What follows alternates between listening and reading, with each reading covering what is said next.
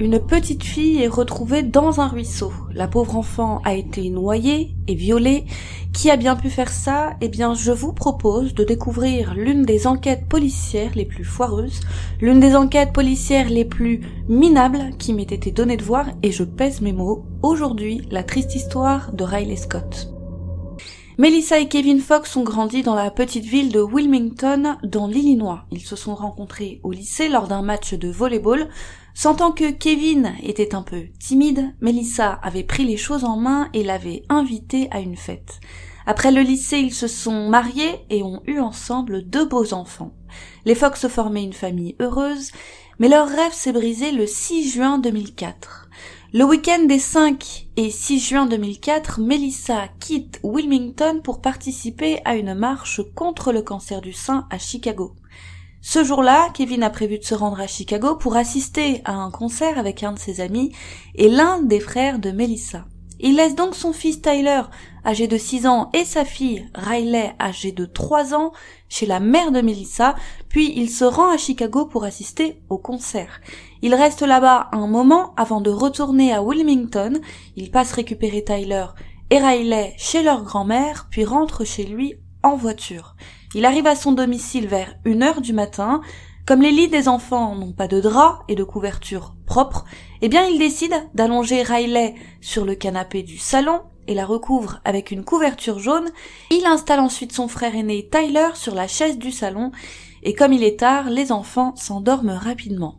Il va ensuite verrouiller la porte d'entrée, puis va s'allonger dans sa chambre, il regarde un peu la télé, puis finit par s'endormir vers 2h30 du matin.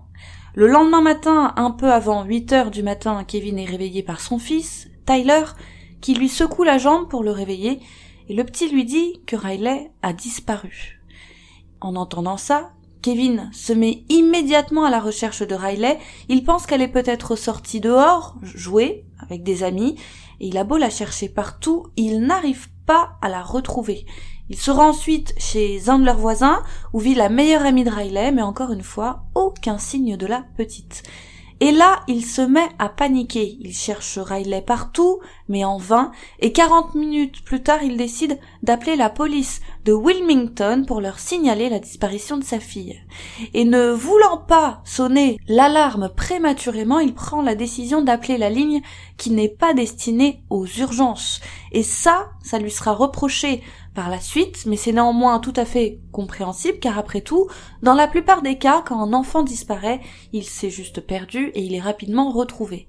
Les policiers arrivent rapidement sur les lieux, ils se mettent aussitôt à la recherche de la petite Riley.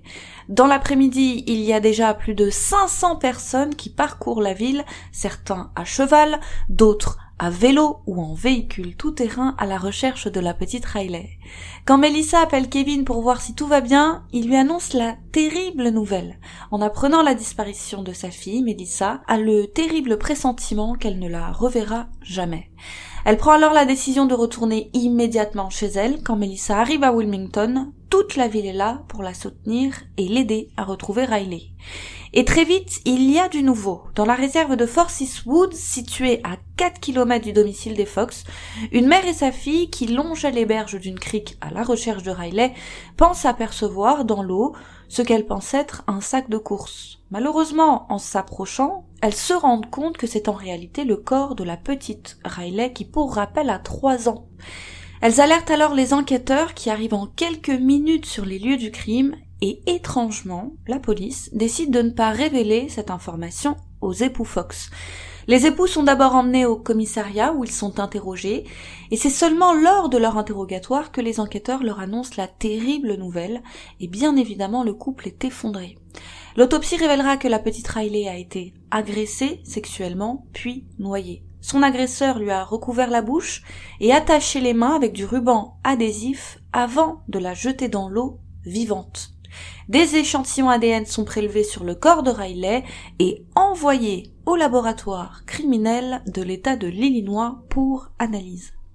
Un rapport préliminaire indique qu'il n'y a aucun signe d'ADN étranger, à une exception près, la salive d'un homme inconnu est retrouvée dans le vagin de la petite Riley malheureusement. Les résultats des analyses de cet échantillon de salive se révèlent, je cite, non concluants. Lors de l'enterrement de la petite Riley, parmi les personnes présentes se trouvent deux hommes tenant des caméras vidéo. La famille Fox ne le découvrira que plus tard, mais ce sont en réalité des détectives du comté de Wilmington venus tout spécialement pour filmer Melissa et Kevin afin de voir s'ils agissent de manière suspecte. Le couple ne le savait pas, mais à ce moment-là, ils étaient déjà sous surveillance. Et comme il est courant, dans ce genre d'affaires, les parents de Riley sont suspectés d'avoir commis le crime. Le couple, ainsi que tous les autres membres de leur famille sont interrogés et acceptent de donner des échantillons de leur ADN. Dès le départ, les Fox sont persuadés que le crime a été commis par un intrus qui s'est sûrement introduit dans leur domicile pour kidnapper Riley. Ils expliquent alors aux enquêteurs qu'ils en sont arrivés à cette conclusion parce que le soir du meurtre de Riley, un cambriolage avait eu lieu chez l'un de leurs voisins. Les policiers ne croient pas à cette théorie. Ils pensent qu'il est vraiment trop risqué pour quelqu'un de s'introduire chez des gens pour kidnapper un enfant alors que d'autres personnes sont dans la maison. Pour eux, c'est trop peu probable. Il trouve également particulièrement suspect que le crime ait eu lieu un soir où la mère de Riley n'était pas chez elle. Mais surtout, la théorie des Fox ne tient pas la route selon les policiers car ils n'ont trouvé aucune trace d'effraction. Ils en sont sûrs, le crime n'a pas été commis par un rôdeur et ils n'hésitent d'ailleurs pas à dire au couple qu'ils sont sûrs qu'il n'y a aucun lien entre le cambriolage de leur voisin et le meurtre de Riley. Mais comme cela reste une piste comme une autre, alors même s'ils ont des doutes, eh bien ils la suivent à contre-cœur. Donc ils passent la zone située près du domicile des Fox au peigne fin et interrogent les prédateurs sexuels des environs mais je ne vous le cache pas, ils le font sans grande conviction. Très rapidement, ils se concentrent sur la théorie qu'ils considèrent comme étant la plus probable, que Kevin est en réalité le responsable de la mort de sa fille. À cause de ça, des décisions douteuses sont prises. Le parc dans lequel le corps de Riley a été retrouvé n'est, par exemple, absolument pas fouillé méticuleusement. Par exemple, les policiers ne fouillent pas les sanitaires se trouvant dans le parc, ni la poubelle qui se trouve à proximité, il ne prête pas non plus attention à un événement étrange qui s'est produit le jour de la découverte du corps. En effet, le jour du crime, un homme avait appelé la police pour leur dire qu'un de ses amis était suicidaire et qu'il s'inquiétait pour lui. La police était donc rendue chez cet homme pour s'assurer qu'il allait bien, et lorsque cet homme avait ouvert la porte et vu les agents, il s'était mis à vomir, puis leur avait demandé s'ils avaient déjà trouvé la petite fille. Malheureusement, à ce moment, cette question n'avait pas alerté les officiers qui ne lui avaient posé aucune question à propos de Riley. Ils étaient tellement concentrés sur Kevin qu'ils ont balayé d'un revers de manche toutes les autres pistes potentielles. Si les policiers suspectent Kevin, c'est parce qu'ils ne comprennent pas pour quelle raison il a attendu 40 minutes avant de les appeler pour déclarer la disparition de sa fille, et surtout sur une autre ligne téléphonique que celle des urgences. Kevin explique qu'il ne les a pas contactés immédiatement, tout simplement parce qu'il n'a pas pensé un seul instant que sa fille aurait pu être kidnappée. Malheureusement, le temps passe et la police n'a toujours aucun autre suspect en vue. Fin juin, il demande donc à Kevin et Melissa l'autorisation d'interroger le petit Tyler, le frère aîné de Riley, et désespéré de retrouver le coupable du meurtre de Riley, le couple accepte. À ce moment-là, Kevin et Melissa ne se rendent pas compte de l'erreur qu'ils viennent de commettre et du cauchemar dans lequel ils allaient plonger leur fils. Je tiens à vous prévenir, les images de l'interrogatoire du petit Tyler sont difficiles à regarder. Les questions posées au petit garçon tournent rapidement autour de la libye de Kevin, le soir du meurtre de sa sœur.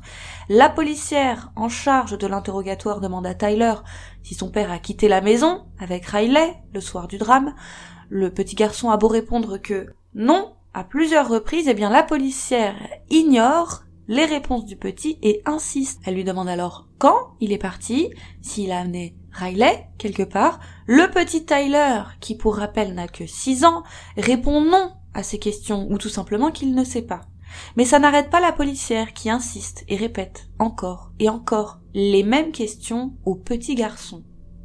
On voit bien qu'elle fait tout ce qui est en son pouvoir pour manipuler le petit garçon afin qu'il accuse son père.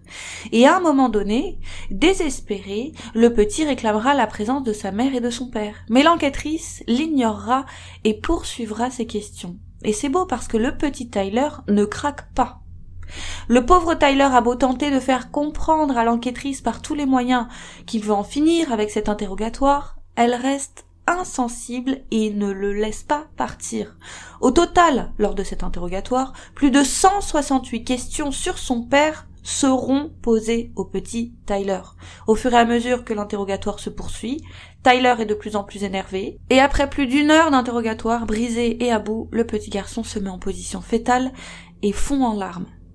Plus tard dans l'après-midi, il est raccompagné chez lui par un policier et le policier affirme que lorsqu'il était seul au domicile des Fox avec Tyler, le petit lui aurait confié que la nuit du drame, Kevin avait enfilé son pyjama à Riley, puis l'avait emmené quelque part, que son père était revenu seul et qu'il l'avait vu utiliser la machine à laver à son retour. Ce sont là des aveux.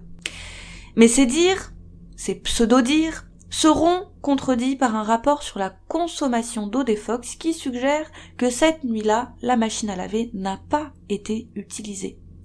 Et malheureusement, bien qu'il n'y ait aucun enregistrement vidéo de ces confessions pour prouver les dires du policier, ces allégations seront ajoutées au dossier et la famille Fox n'en sera pas informée. Les Fox sont donc dans l'ignorance de la façon dont leur fils a été traité et des accusations qui pèsent à l'encontre du papa. Ils tentent bien d'obtenir des informations sur l'évolution de l'affaire, malheureusement les enquêteurs leur répondent souvent que compte tenu du secret de l'affaire, ils ne peuvent pas en discuter avec eux. Pire encore, la plupart du temps, ils se concentrent sur Kevin et Melissa au lieu d'explorer d'autres pistes. Si au début les Fox sont considérés comme des victimes, et bien rapidement ils semblent être traités comme des suspects par les autorités et même par les habitants de la ville. En effet, à Wilmington et dans les médias, des rumeurs commencent à circuler sur les Fox. On les accuse d'utiliser l'argent récolté pour un fonds en l'honneur de Riley pour faire des achats de luxe et pour se payer des vacances de rêve à Las Vegas. Les Fox sont profondément blessés par ces rumeurs, ils ont beau expliquer qu'elles sont fausses, qu'ils sont allés à Las Vegas pour assister au mariage d'un ami, et que ce voyage avait été planifié et payé des mois entiers avant la mort de Riley, eh bien, la suspicion règne. En plus de ça, les Fox se sont persuadés que Jeff Tomzak, le procureur en charge de l'enquête, s'acharne contre eux parce que l'élection au poste de procureur approche à grands pas et qu'il est devancé dans les sondages par son adversaire, Jim Glasgow. Ils en sont sûrs, Jeff Tomzak pense que s'il arrête le coupable du meurtre de Riley, il remontera dans les sondages. C'est pour cette raison, selon eux, que les policiers se concentrent sur eux et négligent toutes les autres pistes. Sentant le vent tourner, le frère de Kevin, Chad, lui conseille alors de prendre un avocat. Mais Kevin refuse. Il ne comprend pas pourquoi il devrait engager un avocat alors qu'il est innocent. Son frère se sent impuissant et frustré face au refus de Kevin, mais il ne peut rien faire. Kevin est buté. Malheureusement, ce que Kevin ne sait pas à ce moment-là, c'est qu'il aurait mieux fait d'écouter son frère. Le 26 octobre 2004, le détective en charge de l'affaire appelle Kevin pour lui dire qu'il y a enfin une avancée dans l'affaire. Il demande alors à Kevin et à sa femme de se rendre le plus rapidement possible au poste de police. Et quand Kevin annonce la nouvelle à son frère, Chad se rend compte que quelque chose cloche. Il conseille encore une fois à Kevin de prendre un avocat et de ne répondre à aucune question posée par les enquêteurs. Il insiste auprès de lui pour qu'il parte immédiatement s'il devenait clair que les enquêteurs n'avaient aucune nouvelle information sur l'affaire. Malheureusement, encore une fois, Kevin ne prend pas en compte les conseils de son frère, persuadé que les policiers ont enfin trouvé quelque chose qui va permettre de faire avancer l'enquête. Il fonce avec Melissa au commissariat. À leur arrivée, le couple est séparé et placé dans des pièces différentes. Et dès le début de l'interrogatoire, les policiers disent à Kevin qu'ils ont des raisons de penser que c'est lui qui a tué sa fille. Ils lui révèlent également les informations que leur aurait donné son fils, Tyler, quand il apprend ça, Kevin tombe des nues. Il ne se serait jamais douté que de telles accusations pesaient contre lui. L'interrogatoire de Kevin est particulièrement intense. Pendant l'interrogatoire, les policiers ne font que lui hurler dessus. Ils font tout pour le briser physiquement et psychologiquement. À un moment, selon Kevin, l'un des enquêteurs s'est même penché vers lui. Il lui a pressé les testicules contre ses genoux. Il lui aurait alors dit qu'il connaissait des gens en prison et qu'il s'assurerait qu'ils se fassent baiser tous les jours tant qu'il ne leur aura pas dit ce qu'il voulait entendre. Malgré ses intimidations, Kevin reste fort et nie être le coupable du meurtre de sa fille. Kevin demande à plusieurs reprises d'être assisté par un avocat, mais les policiers refusent. Les officiers lui proposent alors de passer un test de détecteur de mensonges, et de bonne foi, Kevin accepte. Le test commence peu avant une heure du matin et durera un peu plus d'une heure. À la fin, les enquêteurs annoncent à Kevin qu'il a échoué au test. Et ce que ne sait pas Kevin, c'est que tout ça est faux. En effet, les résultats du test de Kevin sont en réalité, au mieux, peu fiables. En effet, selon les experts en test de détecteurs de mensonges, des expériences ont prouvé que la validité d'un test d'une personne soumise au préalable à un aussi long interrogatoire risquait grandement d'être peu fiable. C'est pour cette raison que normalement on ne fait jamais passer de test à un suspect après qu'il ait été interrogé plusieurs heures.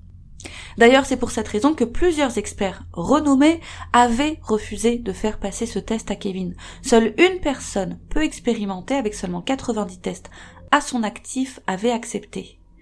Au bout d'un moment, les enquêteurs expliquent à Kevin que le procureur lui propose un accord.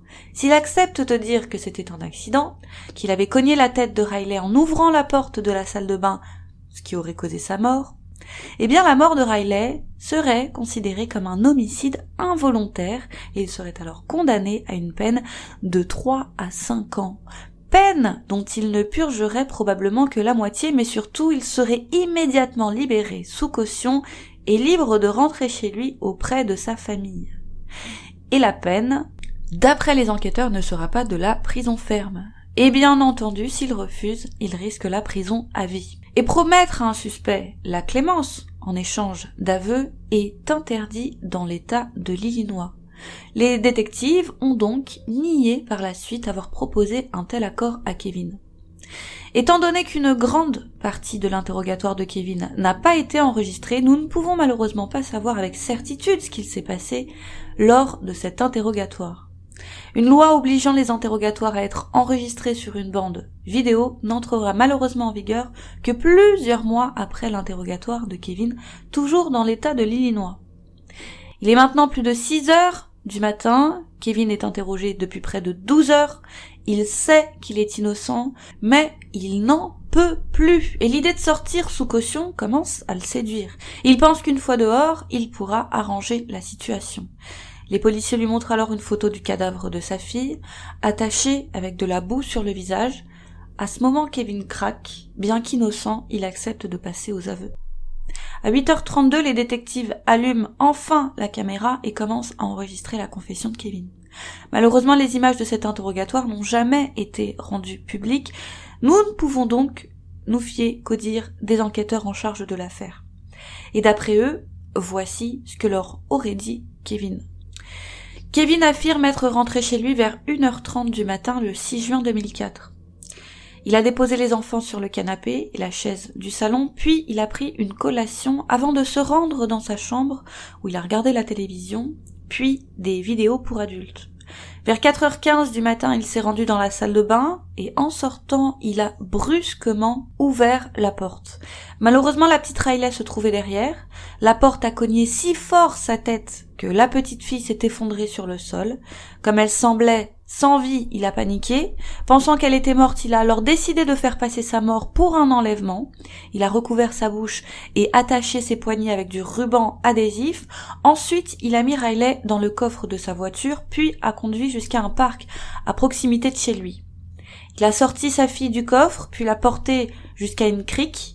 Il l'a déposée sur la berge, puis a inséré son doigt en elle pour donner l'impression qu'elle avait été agressée sexuellement et enfin il l'a jetée dans l'eau. Puis il est rentré chez lui où il a pleuré un moment avant de s'endormir. Au total, Kevin aura été interrogé pendant 14 heures par la police, mais malheureusement, seulement 20 minutes de ce long interrogatoire ont été enregistrées par les enquêteurs. Et contrairement à ce qui lui avait été promis, suite à ses aveux, il n'est pas libéré, il est conduit directement en prison.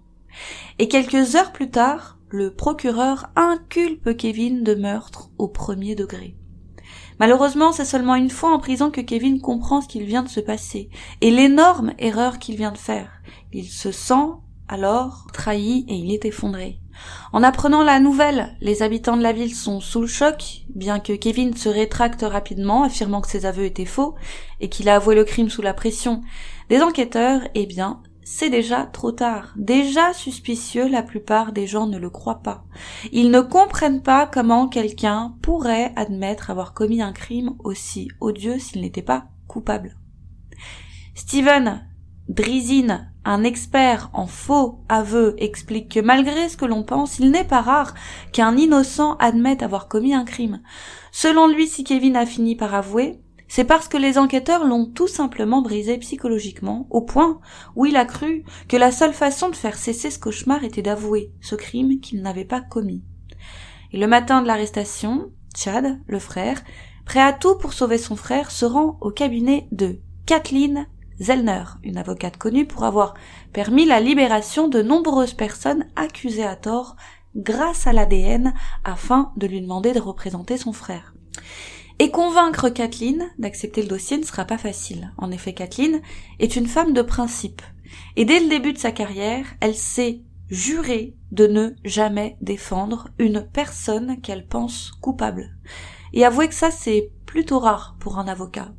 Elle dit donc à Chad qu'elle prendra sa décision seulement après avoir rencontré Kevin. Elle se rend donc à la prison de Wilmington Conti pour discuter avec Kevin et après une longue discussion, elle est convaincue de son innocence et accepte de prendre en charge le dossier.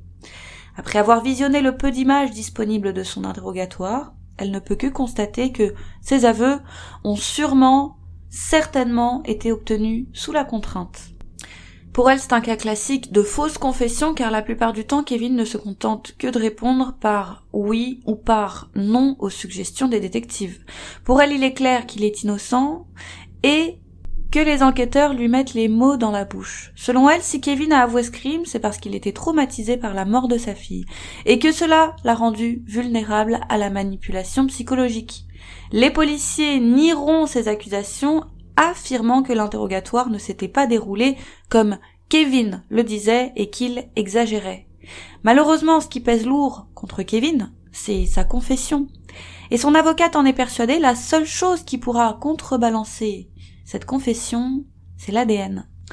À partir de ce moment, elle se rend bien compte que la contre-attaque sera difficile, car le corps de Riley a passé de nombreuses heures dans l'eau, et on le sait très bien, obtenir de l'ADN d'un corps, quand il est resté aussi longtemps dans l'eau, c'est très compliqué. Kathleen en est consciente, retrouver de l'ADN dans ces conditions relève d'un miracle. Dès le lendemain de l'arrestation de Kevin, le procureur annonce qu'il demandera la peine de mort lors du procès. Suite à l'incarcération de Kevin, Melissa se retrouve donc seule contre tous. Beaucoup la jugent de rester en couple avec un homme qui a avoué avoir tué leur fille. Elle vit un véritable cauchemar. Même si c'est difficile, eh bien elle reste forte et elle continue de se battre pour faire libérer son mari et elle fait au mieux pour élever seule son fils. De son côté, Kevin lui aussi vit un véritable enfer. Les pédophiles ne sont pas vus d'un très bon œil en prison, il reçoit donc de nombreuses menaces de la part des gardiens et de ses codétenus à cause de ça. Il sombre peu à peu dans la dépression et ne fait pas grand chose de ses journées, mis à part pleurer. Mais son avocate persuadée de son innocence fait analyser les échantillons d'ADN retrouvés sur le corps de la petite fille. Et après analyse, aucune trace de sang ou de sperme n'est retrouvée sur le corps de la petite fille, seule, encore une fois, de la salive d'un individu de sexe masculin et malheureusement les résultats de l'analyse ADN de cet échantillon de salive reviennent encore une fois non concluants. Avec ces résultats en main, l'avocate de Kevin consulte un expert en analyse ADN. Il lui explique que le fait que le résultat du test soit non concluant ne veut pas dire qu'il n'y a pas d'ADN, mais que les analyses n'ont pas permis de détecter de l'ADN. Nuance. Il lui conseille alors de recourir à un nouveau type de test qui n'était pas utilisé à l'époque par l'État de l'Illinois ou le FBI, mais qui était recevable à la Cour. En conclusion, si elle voulait faire analyser cet échantillon de salive, elle devait passer par un laboratoire privé qui disposait d'une technologie bien plus sophistiquée. Heureusement à ce moment-là, la chance finit par sourire à Kevin. Le procureur en charge de l'affaire est battu lors des élections par son concurrent William Glasgow. Et comme les Fox, il a toujours trouvé bizarre que son concurrent inculpe Kevin aussi rapidement juste avant les élections. Le timing lui a toujours semblé bizarre, et il a toujours trouvé suspect que Kevin soit inculpé et jugé aussi vite, alors qu'en temps normal, ça prend du temps, des semaines, voire des mois pour inculper et juger quelqu'un. Comme de nombreuses personnes, il est convaincu que si son concurrent, Jeff Tom s'est acharné sur Kevin, c'est juste dans l'espoir d'être élu. Heureusement pour Kevin, Jim Glasgow semble réellement vouloir mettre tout en œuvre pour retrouver le meurtrier de Riley. Il accepte donc que des analyses ADN, des preuves retrouvées sur le corps de Riley soient envoyées à un laboratoire privé situé en Virginie pour analyse. Malheureusement, et la famille Fox en est consciente, il faudra de longs mois pour enfin avoir les résultats de ces analyses. Trois semaines après l'envoi des échantillons ADN, Kathleen apprend que le laboratoire situé en Virginie n'a toujours pas reçu l'ADN retrouvé sur le corps de Riley. Après enquête, le 5 avril, Kathleen apprend enfin pourquoi. L'ADN a été une nouvelle fois envoyé au laboratoire criminel de l'État et non au laboratoire situé en Virginie. Et comme par hasard, la personne derrière cette confusion n'est autre que l'un des enquêteurs qui avait procédé à l'interrogatoire de Kevin. L'échantillon de salive sera ensuite renvoyé au bon laboratoire et le 7 juin, enfin, la nouvelle tombe. C'est quand même près d'un mois plus tard. Le nouveau laboratoire a retrouvé la salive d'un homme, juste assez pour en extraire un profil ADN complet. Le lendemain, l'ADN de Kevin Fox est comparé à cet échantillon, et devinez quoi, il ne correspond pas. Kevin est donc exclu comme étant le meurtrier de sa fille. En apprenant la nouvelle, Jim Glasgow convoque une audience d'urgence et à la fin de cette audience, Kevin ressort libre et toutes les charges retenues contre lui sont abandonnées. Huit mois après son arrestation, le cauchemar de Kevin prend fin. Et en entendant le verdict, il fond en larmes. Il est enfin blanchi du crime atroce dont on l'accusait et il peut enfin rentrer chez lui auprès de sa famille. Et Kathleen, l'avocate de la famille Fox, ne compte bien sûr pas en rester là. Elle contre-attaque. Elle poursuit en justice le comté de Wilmington, affirmant que les enquêteurs ont mené une enquête à charge contre Kevin et qu'ils étaient déterminés tout faire, tout ce qui était en leur pouvoir pour le faire condamner. L'enjeu pour l'avocate est de prouver qu'il y avait malice de la part des policiers et qu'ils n'étaient pas juste incompétents.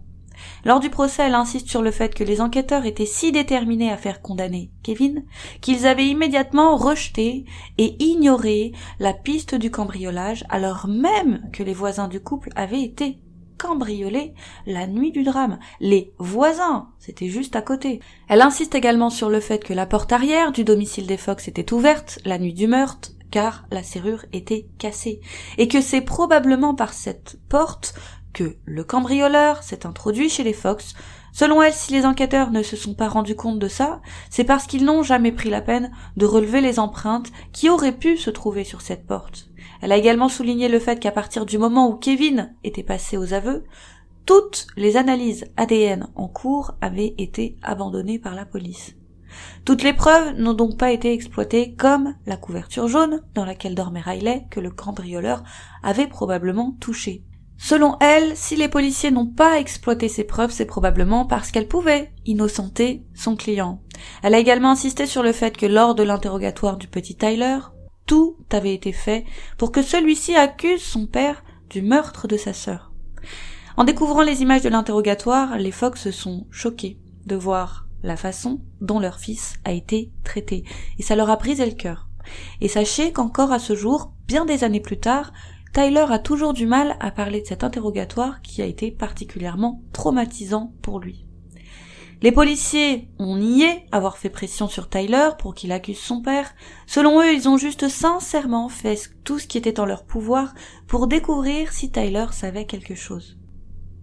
Un accord dont on ne connaît pas les détails finira par être conclu entre les Fox et la policière qui a mené cet interrogatoire. Mais cette policière nie encore à ce jour avoir fait quelque chose de mal.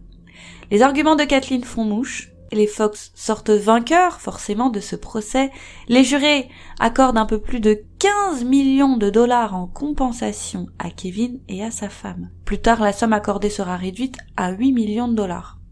Et bien que l'ADN l'ait innocenté et que la justice l'ait blanchi, le calvaire ne s'arrête pas pour Kevin. Nombreux sont ceux à penser qu'il est bien coupable du meurtre de sa fille. Il est régulièrement traité de tueur d'enfants, et de prédateurs sexuels et ça lui brise le cœur. Par la suite, les Fox auront une autre petite fille, nommée Taigan. Malheureusement, le couple ne survivra pas à cette épreuve et ils finiront par se séparer. Le temps passe, et bientôt l'espoir de retrouver le véritable meurtrier de Riley disparaît. Les Fox en sont bien conscients, chaque année qui passe réduit la chance de retrouver le meurtrier de leur fille. Et je précise que des comparaisons ADN avaient été faites, mais elles n'avaient rien donné. Et le FBI finit par se saisir de l'affaire. Ils mettent alors 30 officiers sur l'affaire qu'ils envoient faire du porte-à-porte dans la ville. Un jour, un enquêteur tape à la porte d'une femme qui vit à seulement un kilomètre et demi de chez les Fox. Et quand elle ouvre la porte, elle semble soulagée de voir les enquêteurs. Elle leur explique qu'un an après la disparition de Riley, elle se trouvait avec son petit ami, un homme du nom de Scott Eby, dans un parc commémoratif dédié à Riley. Quand elle lui a dit qu'elle ne comprenait pas comment quelqu'un avait pu faire cela à une si petite fille, il lui a alors répondu Quelle honte, n'est-ce pas? Et quand il a prononcé ces mots, elle savait que quelque chose clochait. La manière dont il lui avait dit quelle honte, n'est-ce pas, lui semblait étrange, et ça sonnait faux, comme un mauvais acteur qui récitait son texte. Elle s'est alors dit qu'il avait peut-être un lien avec cette affaire. Cette piste semble particulièrement prometteuse pour les enquêteurs, Scott Eby étant un prédateur sexuel et un criminel endurci au casier judiciaire bien chargé. Il est donc tout naturellement intégré à la liste des suspects à qui le FBI voulait faire passer un test ADN dans le cadre de l'affaire Fox. Après s'être concentré sur d'autres hommes figurant sur cette liste, arrive enfin le tour de Scott. Les enquêteurs en charge de l'affaire vont donc l'interroger à la prison de l'Illinois, dans laquelle il est alors incarcéré, devinez pourquoi, pour l'agression sexuelle d'un membre de sa famille. Lors de cet interrogatoire, les enquêteurs lui posent des questions sur la petite Riley. Il leur explique qu'il ne connaît pas la famille Fox et qu'il n'a donc aucune information à leur donner. Pendant l'interrogatoire, Scott est très coopératif, il accepte même de leur donner un échantillon d'ADN. Et comme il est très coopératif, les enquêteurs pensent alors qu'il n'a rien à voir avec le meurtre. Mais quelques jours plus tard, le détective en charge de l'enquête reçoit un appel de la prison où est incarcéré Scott. On lui annonce alors que Scott a tenté de se suicider et qu'il a laissé une lettre intitulée Confession d'un meurtre. La lettre lui est immédiatement faxée et après l'avoir lu, l'enquêteur, qui est en réalité une enquêtrice, en est sûr. Elle tient son homme. Malheureusement, on ne connaît pas le contenu de cette lettre. Elle retourne donc en prison pour interroger Scott, et cette fois, conscient que son ADN finira par le démasquer, il avoue le meurtre et leur explique ce qu'il s'est passé la nuit du drame. Il explique que le soir du meurtre, il avait beaucoup bu et consommé de la cocaïne. Il avait prévu de cambrioler des maisons, et après avoir cambriolé une maison voisine de celle des Fox, il s'est rendu au domicile des Fox. En approchant de la porte de derrière, il s'est rendu compte qu'elle n'était pas verrouillée. Il a donc pénétré dans la maison, et quand il est entré dans le salon, il a aperçu la petite Riley sur le canapé. Il s'apprêtait à partir, car il n'y avait rien de valeur chez les Fox, quand il a regardé en arrière, une dernière fois. Et à ce moment, il ne sait pas pour quelle raison, il est devenu obsédé par Riley. Ensuite, il s'est rendu devant la porte de la chambre de Kevin, et quand il l'a vu qu'il était endormi, c'est à ce moment qu'il a décidé de kidnapper Riley. Il a quitté la maison pour rapprocher son véhicule du domicile des Fox, puis il est revenu dans la maison, Il a alors saisi la petite Riley et a mis sa main devant sa bouche pour éviter qu'elle n'alerte son père. Donc la pauvre criait, mais ses cris étaient étouffés par la main de Scott. Ensuite, il est sorti par la porte d'entrée et a mis Riley dans le coffre de sa voiture, puis il a conduit jusqu'à un parc, à proximité du domicile des Fox. Une fois arrivé là-bas, il a sorti Riley du coffre, puis il l'a conduit dans les toilettes du parc où il l'a agressé sexuellement. Il a décidé de la tuer après que son bandana, le bandana qu'il portait pour cacher son visage, ait glissé.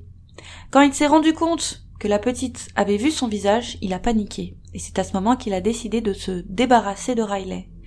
La petite s'est alors mise à hurler, à pleurer et à réclamer son père. Et pour la faire taire, il a alors attaché ses mains et recouvert sa bouche de ruban adhésif. En sortant des sanitaires, il a jeté le pantalon et les sous-vêtements de Riley dans une poubelle située à proximité. Il s'est ensuite rendu non loin de là, à une crique. Il est entré dans l'eau avec la petite, puis a plongé sa tête dans l'eau jusqu'à ce qu'elle finisse par se noyer. Ensuite, il a jeté ses propres baskets, donc ses baskets à lui, dans le ruisseau.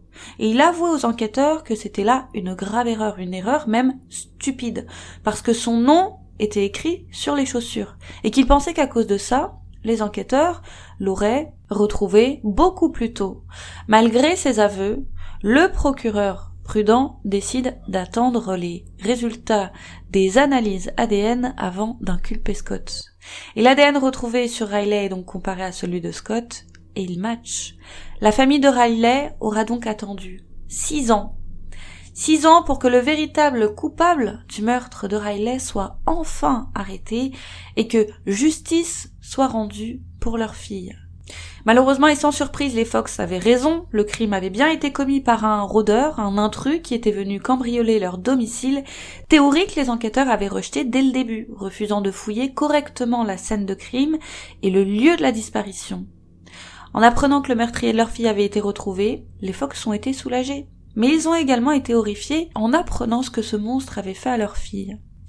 Et après les aveux de Scott Eby, le FBI découvrira que le bureau du shérif du comté de Wilmington avait bien retrouvé les deux chaussures de Scott Eby et qu'elles étaient toujours en leur possession, et ce depuis le jour de la découverte du corps de la petite Riley, et que son nom était bien écrit dessus.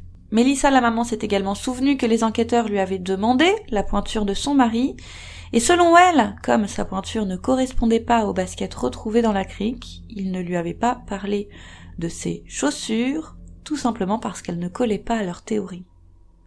Les Fox ont bien évidemment été scandalisés de découvrir que les enquêteurs n'avaient pas pris la peine de fouiller la poubelle située à proximité des sanitaires situés dans le parc, ils en sont persuadés, la police est passée à côté de nombreuses preuves qui auraient pu leur permettre de retrouver le véritable meurtrier de Riley, et ce, bien plus tôt. On découvrira également que la personne qui avait menacé de se suicider le jour de la mort de la petite Riley, et qui avait vomi et demandé à la police s'ils avaient retrouvé la petite fille, n'était autre que Scott Eby. Les policiers étaient donc en compagnie du meurtrier le jour de la découverte du petit corps. S'ils avaient prêté attention à ce que Scott leur avait dit ce jour-là, ils auraient pu arrêter bien plus tôt le coupable et ils n'auraient pas fait d'autres victimes, à savoir Kevin, son fils, mais également les futures victimes de Scott Eby. Suite à cela, et malgré toutes les preuves qui pèsent contre lui, Scott plaide non coupable, bien qu'il finira tout de même par plaider coupable du meurtre de Riley et il sera condamné à la prison à vie sans possibilité de libération sur parole. Melissa a déclaré qu'elle sera pour toujours reconnaissante du travail qu'ont fait Kathleen et les officiers du FBI et qu'elle est heureuse que Scott paie pour le meurtre de sa fille.